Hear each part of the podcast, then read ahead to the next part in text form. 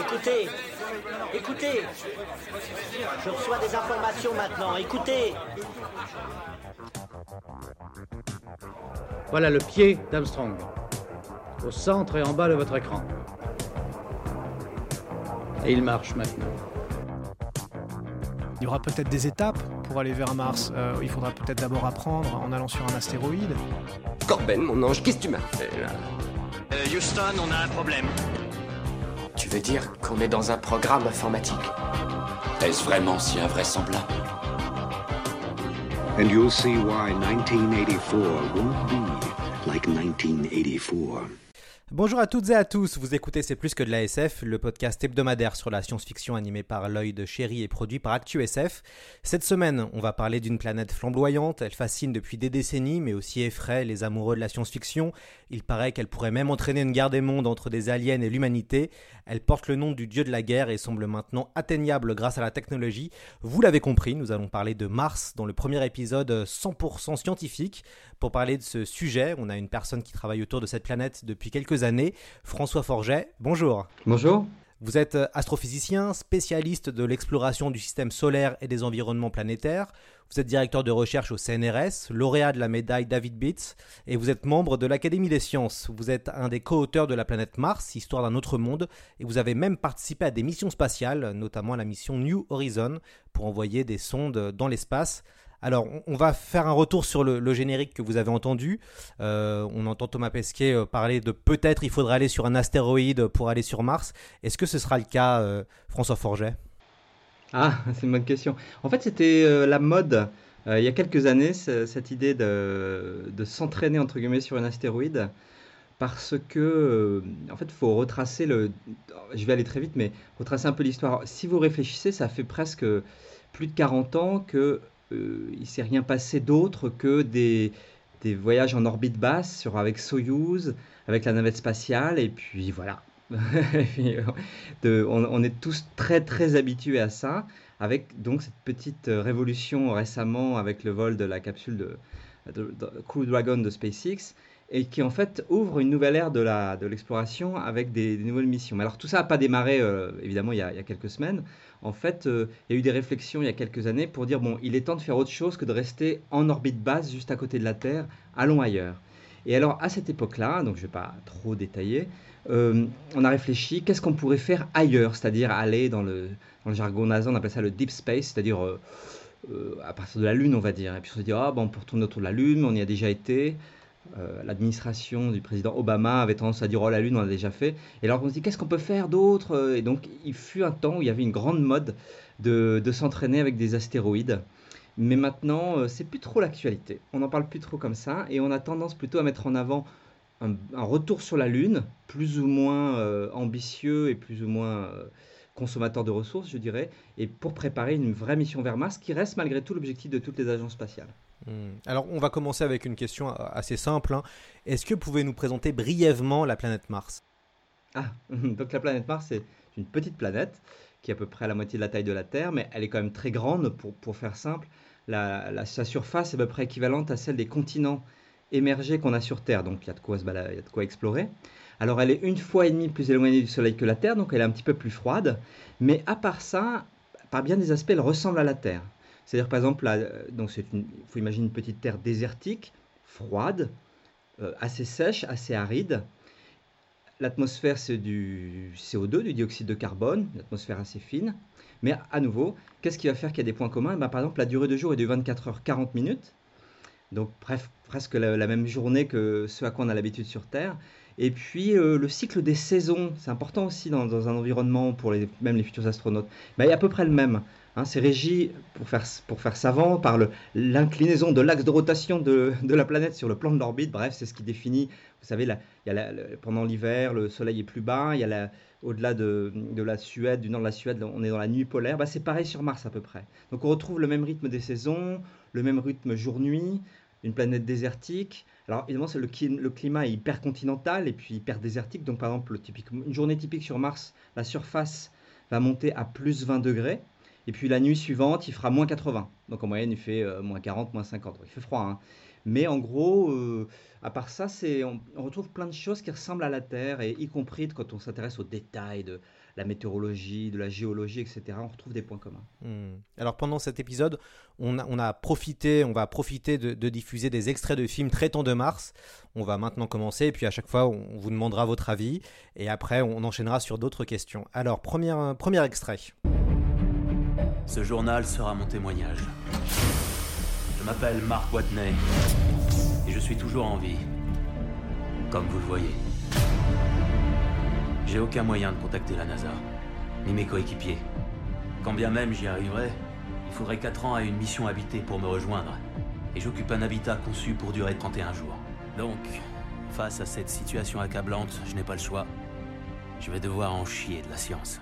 Voilà, je vais devoir en chier de la science et euh, vous avez peut-être reconnu la voix française de, Matt Damon.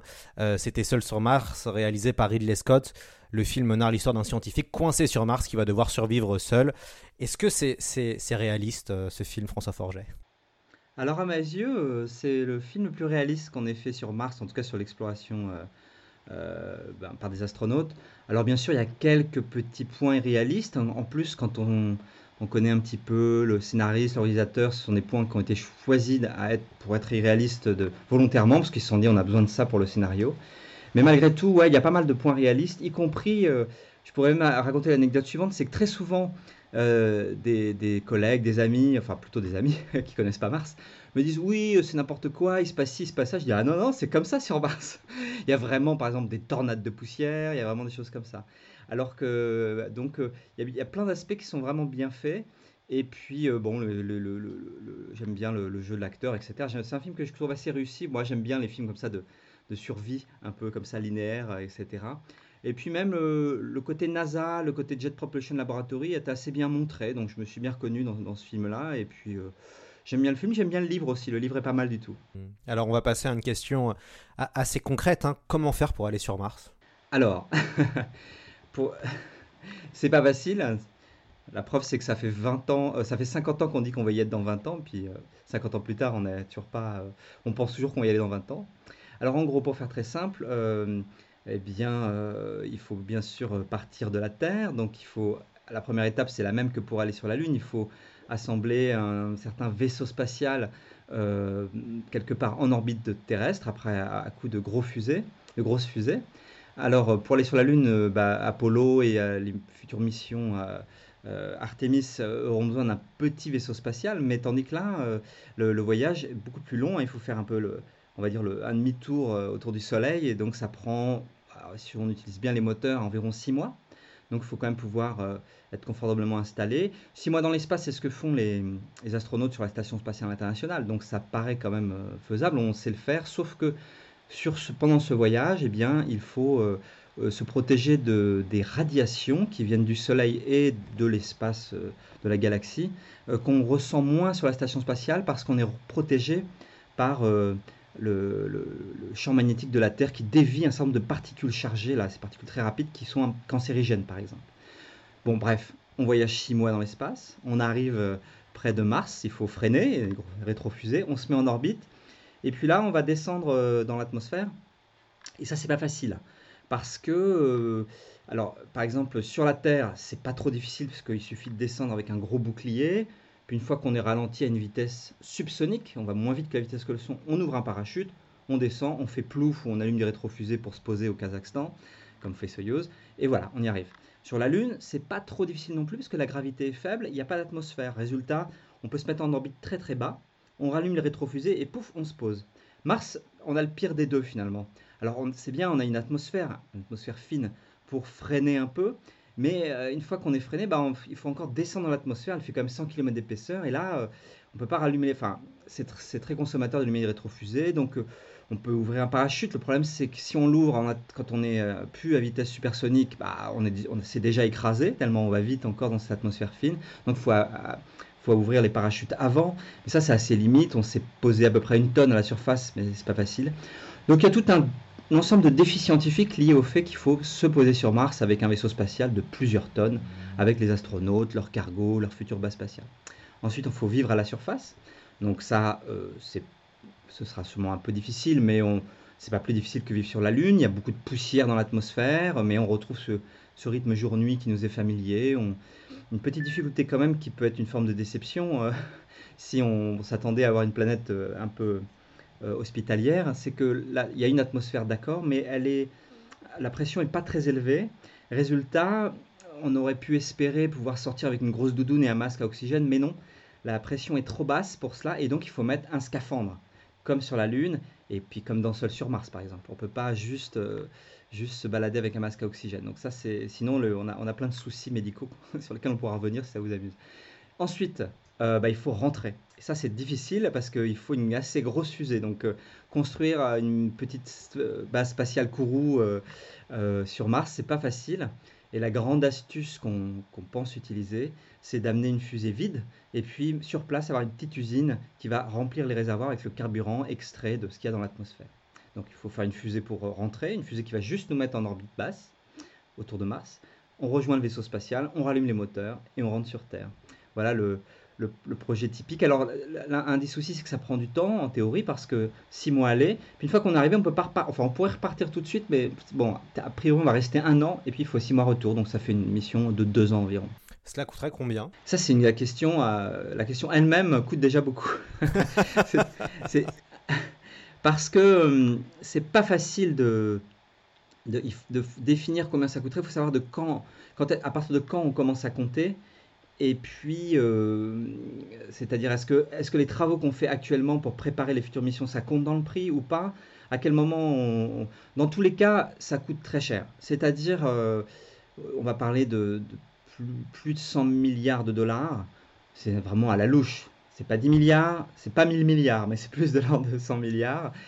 Et je dirais que c'est un prix quand même très élevé par rapport à ce que coûte typiquement euh, les missions robotiques ou ce que coûte typiquement une, euh, une expérience scientifique, je dirais. Ce qui fait que personnellement, je pense qu'on ne peut pas justifier ça simplement par la recherche scientifique.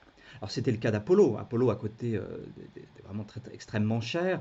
Et là, la grande motivation, c'était la guerre froide. Il fallait montrer au monde, après les grandes réussites soviétiques du, de la fin des années 50 et début des années 60, que bah, non, ce n'étaient pas les Russes, les grands ingénieurs-chercheurs et les Américains des cow-boys. Non, eux aussi étaient très forts et puis c'était vraiment de la soft power, c'était vraiment de l'argent entre guillemets militaire très très bien politique, très très bien euh, investi, ça a marché. Et donc on a moins cette motivation maintenant, mais il existe d'autres motivations. En tout cas, c'est difficile de justifier ce coût très important par la science. On a du mal à dire ah mais c'est très important d'explorer Mars et se tourner vers nos collègues chercheurs, je sais pas, en médecine contre le cancer ou le coronavirus, leur dire Ah, mais vous, c'est moins important, nous, on a besoin des milliards de dollars et de milliards d'euros. Hein. C'est ça.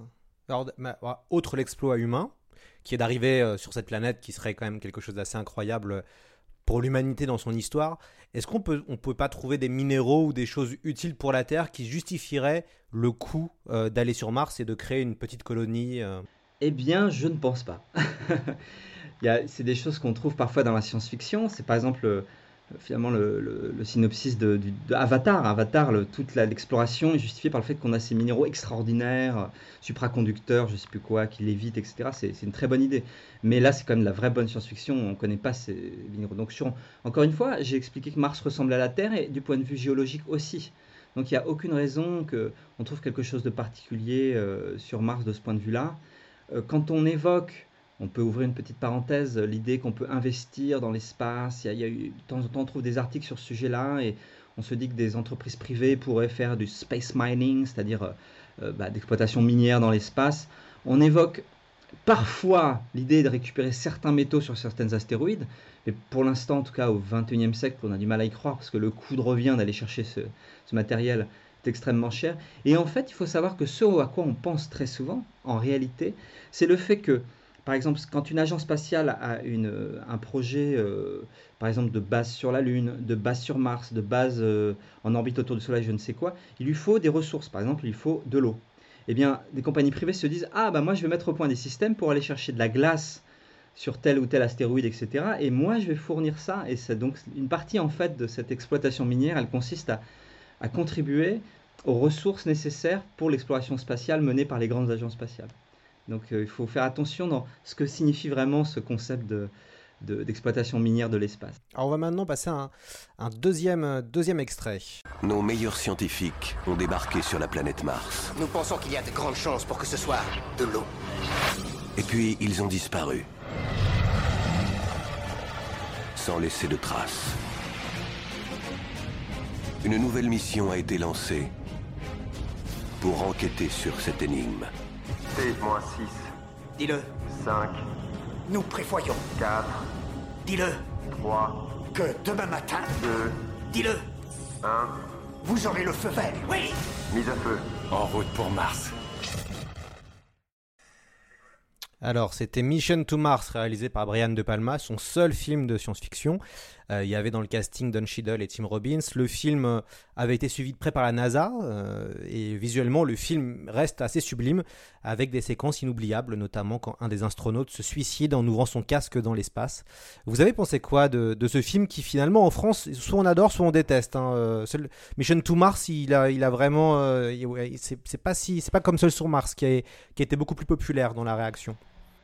Alors moi, je me souviens, euh, comme, pour, comme pour Seul sur Mars, d'ailleurs, euh, j'ai la chance à chaque fois d'être invité à des, à des avant-premières avec des journalistes qui m'interviewent derrière, et je me souviens avoir été super déçu de Mission to Mars. Euh, pourtant, euh, moi, je m'en faisais une fête parce que je suis très client, en fait. J'adore voir des astronautes avec leur visière. Qui, ont, je, suis vraiment client de ça. Et je me souviens avoir été déçu. Je me, je, il me semble me souvenir que c'était il y, a un petit ensemble qui sonne un petit peu faux. Je crois qu'on voit les ficelles. On ne croit pas aux personnages qui sont un petit peu. Euh, je sais pas. je me souviens de tout cet ensemble-là. Et puis la fin qui est un petit peu euh, à la fois ambitieuse, ce qui est parfois super. Je veux dire, dans, que ce soit dans, je sais pas, 2000 ans Odyssée de l'espace, tous ces fins-là, un petit peu oniriques. Finalement, des fois ça marche. Et là, il me semble me souvenir que ça marchait pas trop. Malgré tout, euh, si je me souviens de l'histoire, il y avait quand même des thèmes intéressants euh, dont, on peut parler. Euh, bon, visuellement, il y avait sûrement des choses pas mal. J'ai quand même souvenir, c'est, enfin, moi, je suis, encore une fois, je m'amuse bien. Je, tiens, j'ai les mêmes sensations sur Ad Astra qui, qui m'a un petit peu, c'est un peu sûr, mais un on parle, c'est un peu la même chose visuellement, quand même, des efforts magnifiques. Puis, au final, il y a un truc qui, qui, qui cloche, qui fait qu'on a du mal à, à rentrer dans le, d'être tout à fait dans, la, dans le réalisme. En tout cas, euh, pour Mission to Mars, il y avait, il y a ce concept qu'on peut souligner, dont on n'a pas parlé. Euh, quand j'ai parlé de Mars, j'ai parlé de Mars aujourd'hui. Euh, ce qui est intéressant sur Mars aussi, c'est que Mars a connu un passé très riche. Il y a eu des périodes où Mars était euh, en âge glaciaire, couvert de glaciers, de glace d'eau, ce qui n'est pas le cas aujourd'hui. Aujourd'hui, c'est une planète très sèche avec juste un petit peu de glace au pôle. Et puis surtout, dans sa jeunesse, il y a plus de 3 voire 4 milliards d'années, Mars était une planète euh, couverte d'eau liquide, de lacs et de rivières. Et à la même époque, la vie est apparue sur Terre. Donc il y a cette excitation de se dire que la vie a, pu apparaître sur Mars, et c'est bien là l'objectif de toutes ces missions robotiques, ces géologues à roulettes là qu'on envoie comme Curiosity. Dans quelques semaines, ce sera euh, la, la, mission Mars 2020, Persévérance. Et donc euh, ça, cette autre planète Mars est, est, formidable. Et alors, une des choses, quand on travaille là-dessus, on se rend compte, bah, après tout, Mars a peut-être même été propice à l'eau liquide et à la vie avant la Terre. Et là, on se dit, bah, si ça tombe, euh, la vie, euh, vu que les conditions étaient... Voilà, on ne sait pas comment démarre la vie, c'est, vraiment la grande question. Mais ça tombe, ça a démarré d'abord sur Mars. Et comme à l'époque, il y avait quand même beaucoup de bombardements de, d'astéroïdes, etc., qui éjectaient des roches martiennes dans l'espace, et on peut calculer que près 20% de ces roches retombent sur Terre, peut-être que la vie sur Terre, en fait, a démarré sur Mars et qu'on a été ensemencé par la Terre. Alors ça, c'est un petit peu le sujet de Mission to Mars. Alors Mission to Mars, c'est pas pareil. Hein. Les, les, les, Martiens deviennent intelligents et ils, viennent, ils vont ensuite euh, mettre un petit peu d'ADN sur Terre pour que ça démarre aussi. Néanmoins, cette idée d'ADN, de est-ce qu'on vient de Mars, c'est intéressant. Et en particulier, une de nos grandes motivations à explorer Mars de nos jours, c'est pas seulement d'étudier la planète Mars actuelle, mais c'est d'enquêter sur ce qui s'est passé à l'époque, avec l'idée, bah, la vie est apparue sur Terre à cette époque, qu'est-ce qui s'est passé sur Mars? Et, et on peut pas perdre en fait. Soit on trouve de la vie, ah, ce serait extraordinaire. Après, cette vie, est-ce qu'elle est, si c'est la même que sur Terre, bah, ça veut dire que la, vie s'est promenée, qu'on a une, une, genèse commune. Soit on trouve une haute forme de vie, ce qu'on appelle une seconde genèse. Ça veut dire que dès qu'il y a un peu d'eau liquide pendant quelques millions d'années sur une planète, la vie démarre. Et là, on, a la révélation que partout ailleurs, sur toutes les planètes, des autres exoplanètes, dans la galaxie, il doit y avoir de la vie aussi dès qu'il y a un peu d'eau, quoi. Incroyable. Ou alors on trouve rien du tout. Donc euh, bah là, on se dit, tiens, c'est malgré le fait qu'on ait eu de l'eau liquide pendant des millions d'années, il s'est rien passé. Euh, ou alors on a, enfin, ce sera long à démontrer, mais c'est quand même une, fascinant de se dire ça a démarré sur Terre, mais peut-être faut des conditions exceptionnelles pour que la vie démarre. Et puis enfin, peut-être le plus probable, eh bien on va trouver des, une espèce de chimie euh, euh, de, de, de, du carbone, de, toutes ces molécules organiques qui composent la vie, mais qui n'aura pas vraiment démarré, ce qu'on appelle dans le jargon une chimie prébiotique. Et là, ce sera intéressant parce qu'on aura peut-être on trouvera les étapes intermédiaires entre le non-vivant et le vivant, donc l'origine de la vie, quelque chose qu'on n'arrive pas du tout à étudier sur Terre, vu que sur Terre, dès qu'on trouve un peu de carbone, c'est purement biologique, c'est ultra sophistiqué, ça vient de bactéries, euh, très très complexes. Donc peut-être que sur Mars, on a, il y a des choses à faire. Donc ça, c'est l'autre intérêt. Alors voilà, je suis un peu sorti de Mission to Mars, mais euh, c'est ça finalement, cela aussi dont parle Mission to Mars. Euh, est-ce que vous pouvez nous, nous, parler des différentes missions sur lesquelles vous avez travaillé, puisque vous avez quand même travaillé sur plusieurs missions euh, qui parlaient de Mars, mais pas que, vous êtes, avez, il y a aussi Pluton, enfin vous avez travaillé sur pas mal de, missions, j'ai l'impression. Ouais, il y, a, il y, a beaucoup de missions. il y a beaucoup de missions qui. En fait, il y a pas mal de missions qui ont été lancées vers Mars. Donc, pour, pour faire très vite sur Mars, alors après, il y a les missions dans lesquelles on est impliqué de manière officielle, avec un titre, un financement, hein, c'est tout un folklore. Je ne vais pas vous, trop vous décrire les, dessous de l'exploration spatiale. Donc moi j'ai commencé il y a quand même pas mal d'années. Donc au début on avait, euh, on avait juste des données qui venaient des missions Viking et Mariner 9. Donc c'est les missions des années 70. Puis rappelez-vous il y a eu une espèce de pause avec très très peu de missions dans toutes les années 80. Les années 90, il y avait une mission très ambitieuse de la NASA qui s'appelait Mars Observer, mais elle a explosé en arrivant. Donc on n'a rien eu. Il y a vraiment eu deux ères d'exploration de Mars. Et puis tout a redémarré dans les années fin des années 90 avec la mission Mars Global Surveyor, la mission Pathfinder. Donc là, j'avais, j'étais encore jeune, j'avais un petit rôle, mais pas un rôle très officiel. Puis après, j'ai pris mes galons. Là, je suis devenu un peu co-responsable très impliqué d'aspects scientifiques sur alors les missions européennes. La première mission européenne autour d'une autre planète, c'est Mars Express, sur lequel j'ai beaucoup beaucoup travaillé. On travaille encore, elle marche encore. C'est un grand grand succès scientifique. Même si le petit atterrisseur qu'on avait conçu pour se poser à la surface, qui s'appelait Beagle 2, euh, bah, n'a pas fonctionné. Et puis ensuite, bah, il y a un certain nombre de missions. Euh, si je lis celles dans lesquelles je suis officiellement impliqué, mission très, très, très importante de la NASA qui s'appelle Mars Reconnaissance Orbiter, un gros satellite d'observation. C'est vraiment le satellite de référence. Tout le monde connaît les images de très haute résolution de la caméra iRISE. Moi, je m'occupe plutôt de, du sondeur atmosphérique qui s'appelle le Mars Climate Sonder, donc qui fait de l'étude climatique, c'est mon métier principal. Et puis euh, derrière ça, alors je ne vais, pas de détailler. Alors juste les deux dernières euh, importantes, la mission ExoMars 2016 qui comportait tout un ensemble. Là aussi, je suis vraiment très impliqué avec euh, ces responsabilités.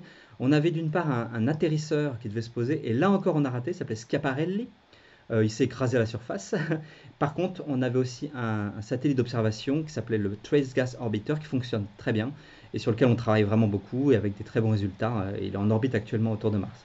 On a aussi, je me suis beaucoup impliqué sur un atterrisseur qui s'appelle InSight, qui s'est posé euh, en novembre 2018. Donc ça, c'était une chouette aussi. Euh, là, cette fois-ci, on est à la surface et on mène un certain nombre d'enquêtes. Moi, je m'occupe de météo là-dessus, bien sûr. Et c'est une belle aventure toujours. Hein. Les, premières, les premiers jours d'opération, le moment de l'atterrissage, la descente dans l'atmosphère, c'était absolument excitant. donc ça, c'était il y a déjà quelques mois. Et puis, et puis, euh, donc voilà l'émission passée. Et puis, vous m'avez parlé de Pluton, effectivement. Une autre, une autre, y a, le système solaire est magnifique, on fait des choses sur Vénus. Et puis, euh, effectivement, peut-être ma mission favorite d'exploration, même si j'ai passé l'essentiel de mon temps sur Mars, c'était le survol de Pluton par la mission New Horizons en 2015. C'était un endroit qui s'est révélé magnifique, scientifiquement passionnant. Et donc, la combinaison des deux avec une équipe très très sympa, c'était vraiment chouette. Vous avez aussi travaillé à la NASA. Euh, c'était comment? Quand, on va travailler à la NASA. Enfin, en fait, il y a tellement d'imaginaire euh, grâce aux films de science-fiction de série que le mot NASA et aussi grâce aux accomplissements scientifiques qui ont été réalisés fait totalement rêver. Alors, ça, faisait quoi de travailler pour la NASA? Alors déjà, quand on fait mon métier, on, va régulièrement à la NASA euh, avec telle ou telle casquette. Par exemple, encore récemment, euh, donc au centre au Jet Propulsion Laboratory, pour les opérations d'Insight, donc l'atterrisseur, on reste longtemps, il y a une bonne ambiance NASA, on a le badge NASA, on vit NASA. Malgré tout, j'ai travaillé de longue durée, au total trois ans. Dans les années 90 comme ingénieur, à l'époque, je travaillais pour le CNES, mais on m'avait détaché dans un centre de la NASA pour préparer une mission, un projet de ballon sur Mars à l'époque, projet très, très sérieux, euh, dans lequel on a dépensé beaucoup d'argent. Et donc, euh, j'ai travaillé dans ce cas-là sur la mission Mars Observer aussi. Et puis j'y suis retourné dans les années euh, en 2004 et en 2005, euh, cette fois comme chercheur pour travailler au sein d'une équipe qui étudie euh, la planète Mars. Et alors, réponse à la question. Bah, la NASA, c'est avant tout quelque chose de très administratif, avec plein d'équipes formidables. Donc ce qui est super, c'est qu'on a des gens extrêmement compétents partout. Ça, c'est vraiment très vrai. Mais il y a quand même, on, ressent réellement... Euh, quand on est français, on a toujours l'impression que l'administration française, c'est la pire du monde, qu'il y a de la paperasse à faire. Moi, je trouve que la NASA, le côté fédéral, c'est quand même impressionnant de, de, de certain de, de paperasse de, qui sont là. Malgré tout, ça se ressent pas trop, ça se ressent pour certaines choses qui fait qu'on se marre, mais pour le reste, l'avantage d'être avec des gens extrêmement compétents. Euh, puis, il y a le côté qui, se rapprocherait peut-être euh, du fantasme qu'on en a, c'est que y a les, on, a dans différents bâtiments des gens qui travaillent sur des choses totalement différentes. Et ça, c'est vraiment le fantasme qu'on a. C'est-à-dire, donc moi, par exemple, je vais travailler euh, dans une équipe où on, on s'intéresse à des aspects techniques et scientifiques liées à l'exploration de la planète Mars, mais dans le bâtiment d'à côté, avec des gens que je peux croiser dans le club machin ou à la cantine, il y a ceux qui préparent les, les, les scaphandres. Juste à côté, il y a le simulateur de vol. moi, j'étais en Californie à NASA Ames. Il y avait le gros simulateur de vol de la, de la, navette spatiale. Donc, avec des astronautes qui venaient régulièrement. Alors, ils viennent avec un petit jet. Les astronautes se déplacent avec un petit jet. Euh, parce qu'ils ils doivent faire des heures de vol, donc ils ne prennent pas les avions de ligne, ils sont avec leur petit jet, ils s'atterrissent sur la piste d'atterrissage qui est à côté. Puis après, ils vont faire les heures de vol, euh, toutes les simulations dans le gros simulateur de vol qui était là. Il n'est pas à Houston, il, se trouve qu'il est à cet endroit-là. Et donc, c'est ça, ce côté-là euh, de toutes ces équipes qui font des, tout, tout, plein de choses diverses, on le retrouve, on le retrouve quand même. Et donc, ça, c'est quand même très amusant. Le dernier point que je dois dire, c'est qu'on se rend compte que la NASA, c'est pas la CIA c'est pas euh, même je sais pas l'armée américaine au sens où je pense que la NASA vu le, la liberté qu'on a et la mixité de toutes sortes de métiers, etc., il est impossible que la NASA garde vraiment un secret. je dis ça parce qu'il y a beaucoup de théories du complot, théories du secret à la NASA qui a découvert ci mais qui l'a gardé secret, etc. C'est absolument impossible. La NASA, les gens sont libres et euh, je pense qu'on on ne peut pas, on n'aurait pas pu cacher euh, toutes les choses qui sont parfois euh, suggérées, que ce soit une fausse mission dans un studio sur la Lune ou la découverte de vie alien sur Mars, mais qu'on a gardé secret. C'est impossible. La NASA est un endroit très libre. Et les, on aurait, ce serait vraiment très difficile de cacher quelque chose. Je sens que les passionnés de 2000 ans de l'espace sont déçus, hein, d'après ce que vous avez, d'après ce que vous avez dit. On va finir avec un dernier extrait qui est un peu plus long que les autres, mais je pense que cela va vous faire un peu sourire. C'est un grand jour pour le monde entier. Il est profondément émouvant de savoir qu'il y a des êtres intelligents dans l'univers. Des extraterrestres. Et le monde qui vous est familier ne sera plus jamais le même. Quand vous y croirez. Les Martiens. Venez sur Terre, je vous en prie. Quand vous aurez surmonté votre peur. Les annihiler, les tuer, les tuer. Il ne faut pas qu'on s'emporte. Vous serez invité. Ça va? Ça t'intéresse, la Maison Blanche À rencontrer une nouvelle civilisation. Ce qui est vraiment parfait, c'est que ça marque le début d'un nouveau millénaire. Plus puissante que toute l'armée américaine. Tout ce que je peux te dire, c'est que la télé, ils l'auront pas. Plus avancée que tous les cerveaux du Royaume-Uni. Mesdames et messieurs, si c'était seulement une incompréhension culturelle. Mais attendez-vous à quelques changements dans ce que nous connaissons et aimons. Vous êtes Tom Jones, rien de unusual et nous devons apprendre à danser. Les filles, dégagez Main dans la main. Voilà, c'était Mars Attack de Tim Burton avec un, casting assez incroyable. Jack Nicholson, Pierce Brosnan. Euh, et, donc c'était aussi pour faire écho à tout l'imaginaire qu'il y a avec les Martiens euh, et, qui, existe depuis même le début de la science-fiction. Euh, et, qui continue euh, d'imprégner le monde de l'imaginaire. Je suppose que vous avez dû voir Mars Attack, François Forget? Ouais, bien sûr, Mars Attack, c'est... Et lui, il, ça, il, vieillit pas si mal que ça, il reste assez surprenant et drôle, non, c'est un, film étonnant. Et puis, il, conserve effectivement cette petite tradition qui devrait avoir tendance à disparaître, qui consiste à dire martien à la place d'extraterrestre, quoi. De se dire, ah bah, alors que bon, c'est pas c'est pas le cas. Et alors ça, ça, laisse mm, au quotidien une petite aura spéciale à la planète Mars, parce que ça reste la planète des Martiens. Alors elle le mérite, hein, la planète Mars, parce que comme j'ai dit, euh, elle est vraiment particulière dans le système solaire, parce qu'elle ressemble beaucoup à la Terre, parce qu'elle a peut-être vu la vie apparaître, etc. Et puis a cette espèce de chose inconsciente qui nous fait dire ah bah oui bah faut explorer Mars, c'est la planète des Martiens, il y a peut-être des Martiens, etc. Alors que non, s'il y a eu des Martiens, c'était probablement des bactéries, mais c'est pas grave, ça reste rigolo. Donc euh, encore là, il y a quelques années, c'est pas si ancien que ça, on parle encore de Martiens, alors qu'évidemment c'était c'était une évidence qu'il y avait des Martiens euh, au début du XXe siècle, euh, à l'époque de la guerre des mondes, etc. Alors maintenant, on sait que c'est pas le cas, mais il y a une tradition qui fait qu'on en parle tout le temps des Martiens. C'est ça. On aurait pu évoquer d'autres films, qui mériteraient des épisodes, hein, vraiment comme la guerre des mondes, comme Total euh, Recall. Euh, comment vous expliquez la, finalement la, fascination qu'a la science-fiction avec Mars? Parce qu'il y, a quand même quelque chose hein, entre vous avez dit les Martiens, c'est vrai que c'est dans l'imaginaire collectif. La, science-fiction et Mars, c'est quand même une, une, belle histoire d'amour. Oui, alors, c'est ça, s'est fait en deux temps. Alors, j'ai un petit peu me répéter, mais en gros, ce qui s'est passé à la fin du 19e siècle, c'est que bah, on observait tant bien que mal les différentes planètes. Il faut voir que Vénus, par exemple, c'est tout blanc, on voit, on voit pas grand-chose. Puis Mars, on voyait des choses, et puis avec les premiers télescopes, euh, certains astronomes, justement, a commencé par un, un astronome italien qui s'appelle Schiaparelli, a vu une espèce de, de lignes dessus, on sait que c'était des canaux, ça a enflammé l'imagination d'un riche américain s'appelle Percival Lowell, Elon Musk de l'époque, on va dire, et qui s'est dit je vais faire construire un grand télescope géant pour découvrir les martiens. Alors, il a continué à y croire, il a continué à voir des canaux, il a vraiment élaboré cette théorie incroyable qu'il euh, y avait vraiment des êtres sur Mars euh, qui construisaient des immenses canaux pour, parce que la planète était en train de se dessécher, il y avait un, changement climatique déjà. Et, alors, et, à l'époque, c'était vraiment euh, devenu quelque chose qui était considéré comme de la science, la science quoi. Une théorie très importante, il y avait des martiens.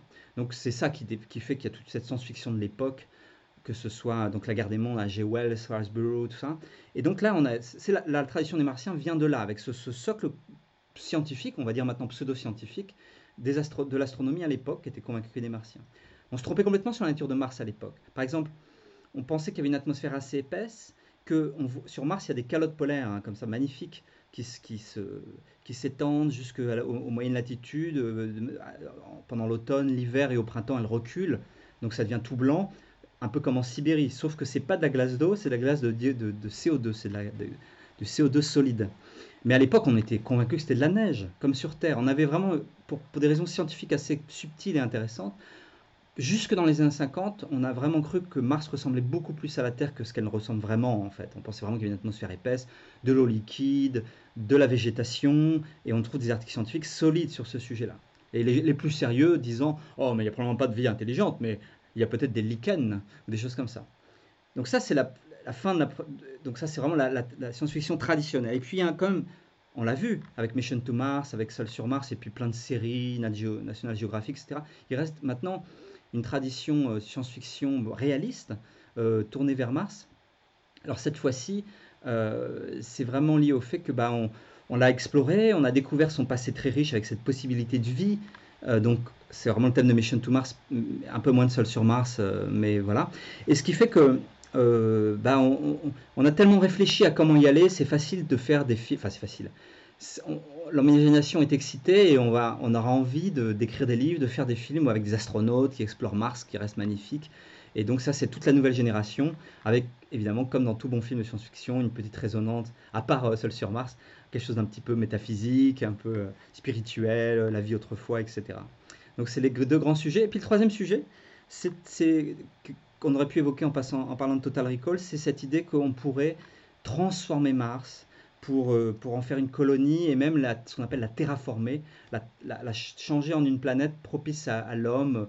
Et donc ça, ça, il y a beaucoup de livres de science-fiction sur ce sujet et de séries sur ce sujet. Oui, on, pense, euh, ça nous permet de faire un aparté. On a lancé un, financement participatif sur Dune, le, roman de, Frank Herbert, un, magazine book de 256 pages. Euh, et du coup, bon, les auditeurs euh, connaissent bien puisque beaucoup ont participé à ce, à, ce, financement. justement, en termes de classique de l'ASF, est-ce que vous, vous avez lu Mars la Rouge de Kim Stanley Robinson ou encore Mars de Ben Bova? Ah oui, j'ai lu, lu, les, les deux.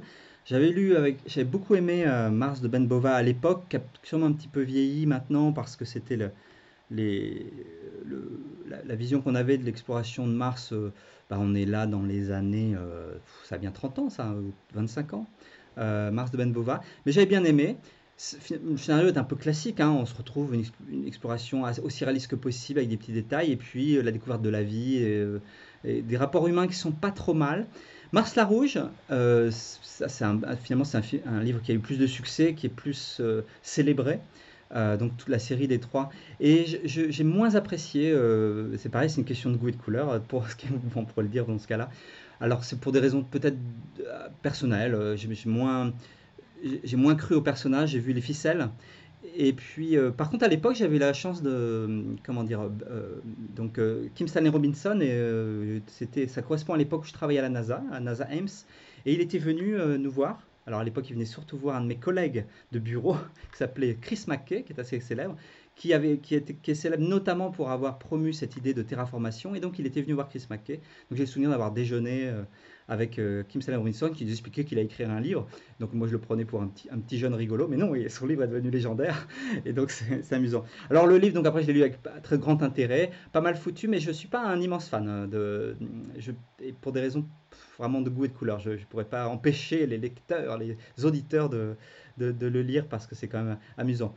Par contre, un point important, c'est que personnellement, je suis convaincu que la terraformation, la transformation de Mars telle qu'elle est décrite, telle que Chris McKay à l'époque euh, pensait qu'elle était possible, et telle qu'elle est décrite dans Mars bleu, blanc, rouge, là, où euh, la verte et la, et la bleue, euh, je pense que c'est tout à fait impossible. C'est-à-dire que c'est basé sur des hypothèses qu'on faisait à l'époque, qui sont se révélées totalement fausses à présent, ce qui fait que euh, cette idée de terraformation euh, un peu astucieuse, basée sur l'emballement de l'effet de serre, etc., ne peut pas fonctionner sur Mars. Donc c'est un sujet euh, qui fait que, alors j'espère pas décevoir les, les fans de cette idée-là, mais pour des raisons assez fondamentales, je pense qu'il est totalement impossible de terraformer Mars, et pour le dire en deux mots, de ramener assez de gaz pour faire une atmosphère épaisse. Pour, à commencer par ça, c'est- impossible. C'est impossible, disons, dans les siècles à venir. Il faudrait amener des millions et des millions de comètes euh, ou d'équivalents de comètes. C'est très très très compliqué. C'est grand une planète. hein. Je recommande aussi la lecture de Voyage euh, de Stephen Baxter, qui est en fait une uchronie et qui imagine que, euh, en fait, l'humanité a réussi à aller, euh, aller sur Mars en, en- en 1985. Alors, c'est Richard Nixon qui, en 69, euh, sous l'impulsion, euh, enfin décide, euh, Richard Nixon décide d'envoyer, enfin en tout cas de mettre en place un projet, de, continuer avec le projet Apollo et de mettre en place un, projet de voyage sur Mars. Et donc en 85, euh, on, on y arrive. Et c'est un, très très bon bouquin d'Uchronie. Je sais pas si vous l'avez lu, Voyage. Ah non, je l'ai pas lu, mais ça me plaît bien. Je J'aime bien vous- les uchronies là. Je, vous- je vous recommande euh, la, la lecture de ce livre. Euh, on, on va réagir, euh, puisqu'on arrive aussi vers, vers la fin de notre émission, on va réagir plutôt vers de l'actualité. Vous l'avez un peu évoqué en début euh, d'émission. Je vais juste mettre un, un court extrait. Four, three, two, one, zero. Ignition. Liftoff of the Falcon 9 and Crew Dragon. Go NASA. Go SpaceX. Godspeed, Bob and Doug. Voilà, c'était le, lancement euh, historique euh, de, SpaceX euh, il y a quelques semaines. SpaceX est une entreprise privée qui est dirigée par Elon Musk. Est-ce que vous pensez qu'il faudra des organismes privés avec beaucoup d'argent pour payer ce genre de mission ou, faire avancer la recherche et l'exploration spatiale? Est-ce que ça passera plus, entre guillemets, par le privé que par le public dans l'avenir? Alors là, il y, a- il y a une vision un peu faussée, hein, euh, sur, par en, en- en lien avec l'idée que c'est vraiment le privé qui reprend l'exploration spatiale.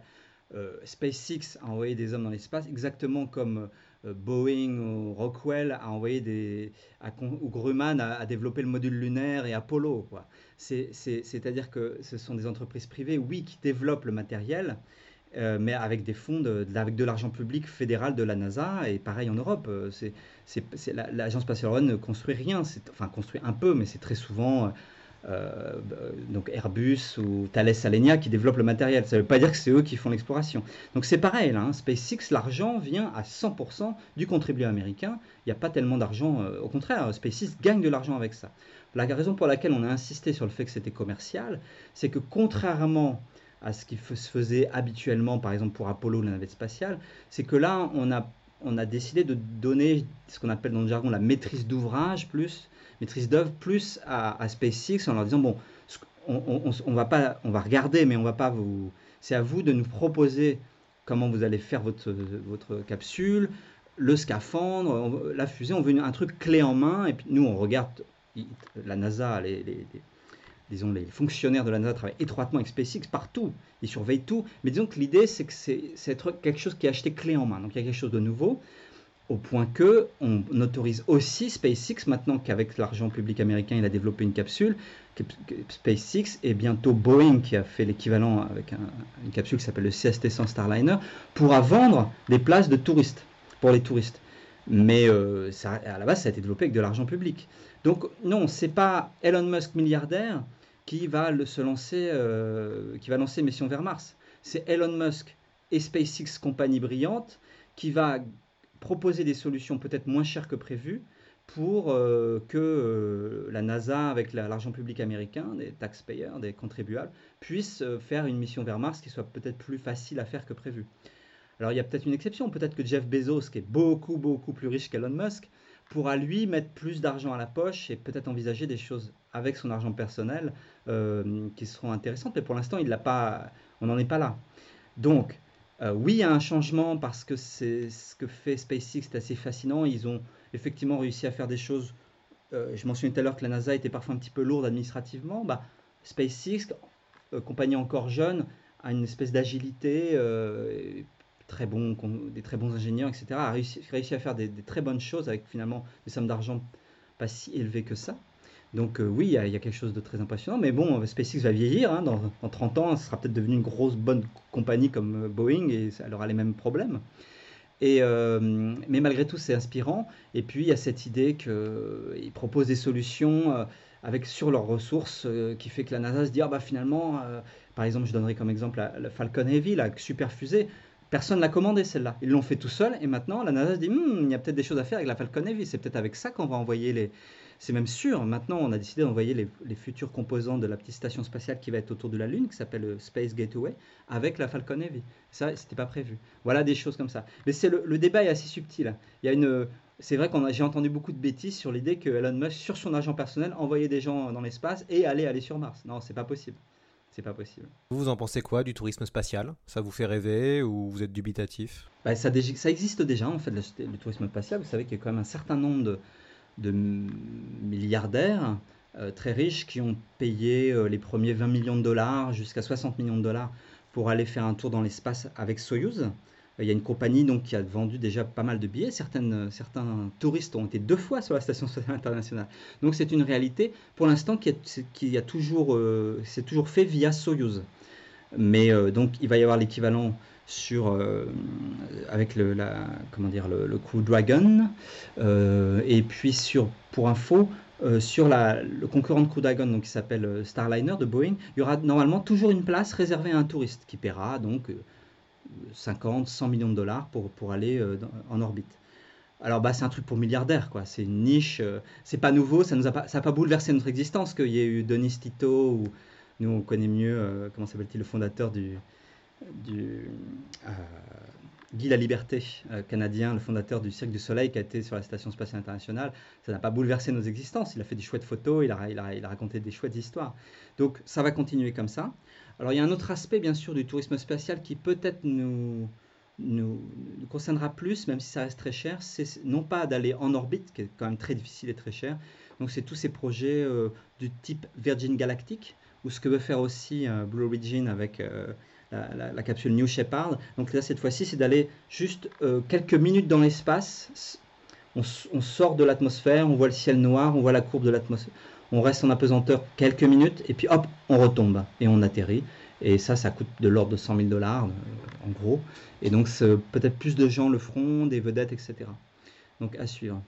Enfin après, on, sera, par exemple, il y a quand même une révolution. on pense euh, officiellement, Tom Cruise est censé aller tourner un film sur la station spatiale internationale avec un Crew Dragon dans pas très longtemps. Et là, on, se rendra compte que oui, ça y est, c'est plus, euh, on n'est plus à l'époque d'Armstrong. Quoi.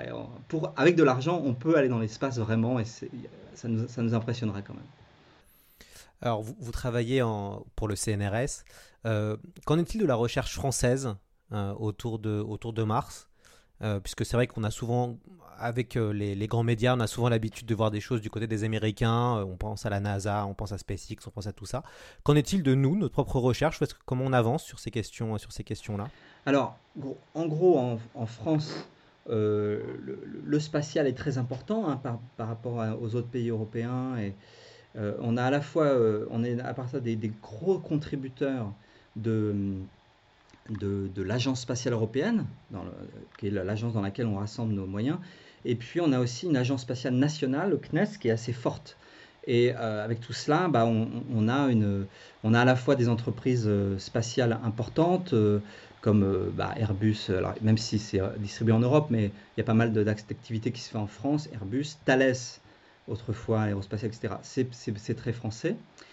Euh, du côté de la recherche, fort de ces agences spatiales, en particulier du CNES, la recherche, par exemple, dans mon domaine, qui est la planétologie, c'est-à-dire l'exploration des autres planètes, mener l'enquête sur comment fonctionne le système solaire, etc. Eh bien, c'est, je pense que la communauté scientifique française, entre guillemets, est la deuxième après euh, la communauté américaine, ou qui, est très forte et ils sont très nombreux, mais on est clairement dans tous les colloques, que ce soit sur le système solaire, sur Mars, les Français sont généralement les, la deuxième communauté en nombre, en qualité, en qualité de la recherche, etc. C'est très marquant. Et puis, sur toutes les, agences, sur toutes les missions spatiales, il y a très souvent une implication française très forte. Hein. je vous ai parlé d'une mission comme euh, InSight, par exemple, c'est une, une, mission américaine, mais la science est très fortement française. L'instrument principal, c'est un sismomètre qui a été construit euh, en France et qui est absolument français. Et puis, euh, que ce soit Curiosity ou la, mission qui part, la Persévérance, vous avez une, application française qui est importante dans, un instrument avec beaucoup de collègues qui, pilotent vraiment euh, ces rovers au quotidien. donc, sur Mars, comme sur les autres planètes, oui, on a, une, grâce à cette tradition de l'intérêt du spatial en France, le fait qu'on a une très bonne communauté, donc euh, très forte communauté. Cocorico. Hmm. Alors, ce sera une de mes dernières questions. Comment est né votre intérêt pour les planètes et, pour Mars en fait Comment vous êtes tombé euh, là-dedans? J'ai toujours été intéressé euh, à ça. Hein. Je, suis un grand amateur de science-fiction et puis de, de récits. Par contre, c'est vrai que quand j'ai grandi, bah, j'ai fait des études de maths physique et j'ai fait ingénieur. Et je savais pas trop ce que je voulais faire. En fait, je voulais être explorateur, je dirais mais au sens euh, plongée sous-marine, euh, alpinisme, euh, exploration polaire. Et j'ai mis un petit peu de temps à, trouver. Donc il y a eu un, un, petit peu de hasard à un moment donné dans, ma vie où j'ai démarré comme ingénieur. J'ai fait un peu d'ingénieur offshore. Euh, à l'époque, c'était pas, c'était pas, c'était pas criminel.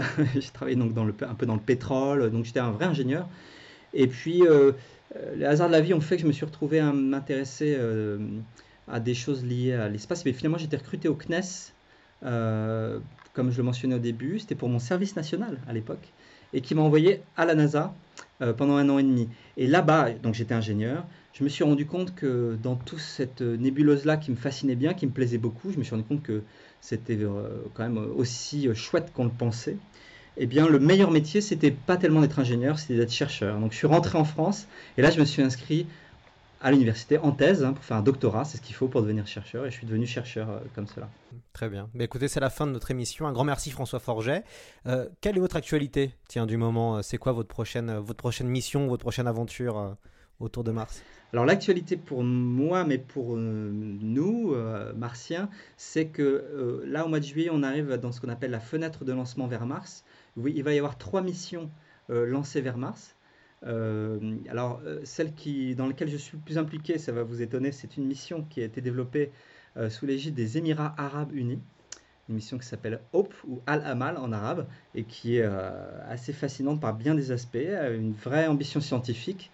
Et puis, quelque chose auquel personne ne peut imaginer, c'est que les Émirats arabes unis ont promu l'éducation des femmes depuis longtemps et un biais culturel fait que ce sont les femmes qui s'intéressent aux maths et à la physique et à l'ingénierie. Donc, L'équipe scientifique est presque exclusivement féminine, à commencer par les chefs. Donc, euh, donc c'est une surprise euh, très amusante d'être euh, s'intéresser à cette mission avec quelque chose de très féminin dans une mission donc des Émirats Arabes Unis. Vous avez aussi une mission, donc le gros rover Persévérance, qui va partir donc plutôt vers le. La première mission, c'était un lancement normalement, si tout se passe bien, le 14 juillet. Le 20 juillet, la mission américaine, et puis une mission chinoise très ambitieuse sur laquelle j'ai un peu travaillé avec des, ingénieurs, là côté ingénieur, avec des ingénieurs chinois, euh, qui part un petit peu plus tard encore, une mission euh, assez formidable si elle fonctionne. Euh, et donc ça, ça va être l'actualité immédiate, bien sûr. puis ensuite, bah, on, va, on va continuer à exploiter toutes les données des autres missions spatiales sur lesquelles on travaille. donc, qui sont déjà en orbite ou sur le sol. InSight, le 13 gas orbiteur dont je parlais. Et puis enfin, personnellement, si vous mon actualité personnelle, c'est qu'il y a tout un aspect de mon travail, peut-être la moitié maintenant, qui consiste à étudier avec des outils numériques un peu scientifiques, un peu compliqués, le, passé de la, la, planète Mars. On a développé un gros programme qui s'appelle Mars Through Time, Mars à travers le temps, et on essaie de mener l'enquête pour reconstituer ce qui s'est passé depuis 4 milliards d'années sur Mars. Et il s'est passé beaucoup de choses. Et il faut rabouter toutes ces briques d'informations qu'on a et comprendre l'environnement euh, au, cours de tous ces millions d'années. Super, bah écoutez, merci beaucoup. J'espère qu'on vous que vous reviendrez dans C'est plus que de l'ASF pour faire un peu de fact-checking euh, scientifique. On avait invité euh, Franck Selzis qu'on remercie puisque c'est lui qui nous a mis en, relation pour ce, pour ce podcast. On peut aussi retrouver votre livre, euh, La planète Mars, Histoire d'un autre monde, coécrit avec euh, François Costard et euh, Philippe Lognonnet aux éditions Belin et qu'on peut, retrouver en librairie. On se retrouve la semaine prochaine pour une nouvelle émission sur C'est plus que de la SF qui sera normalement sur Barbarella.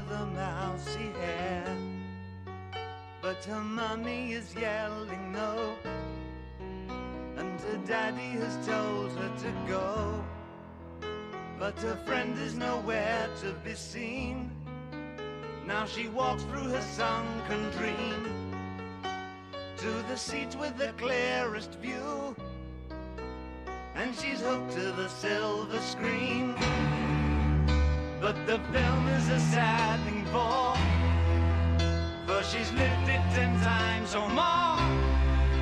She could spit in the eyes of fools as they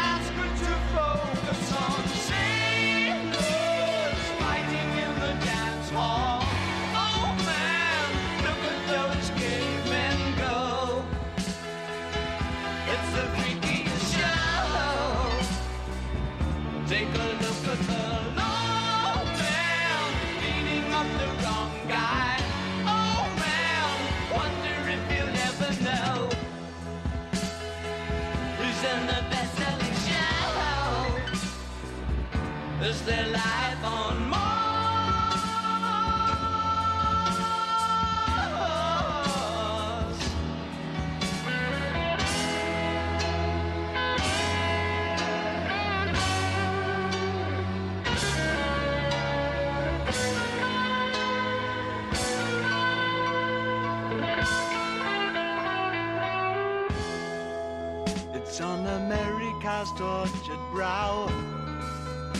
Mickey Mouse has grown up a cow.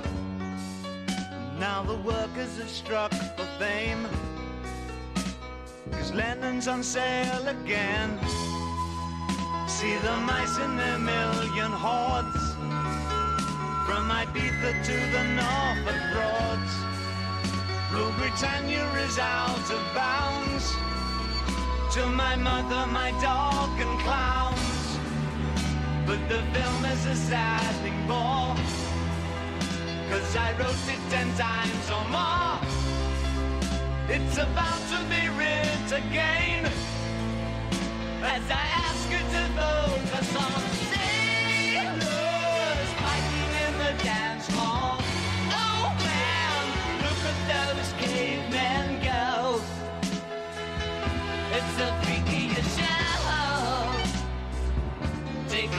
Ramadan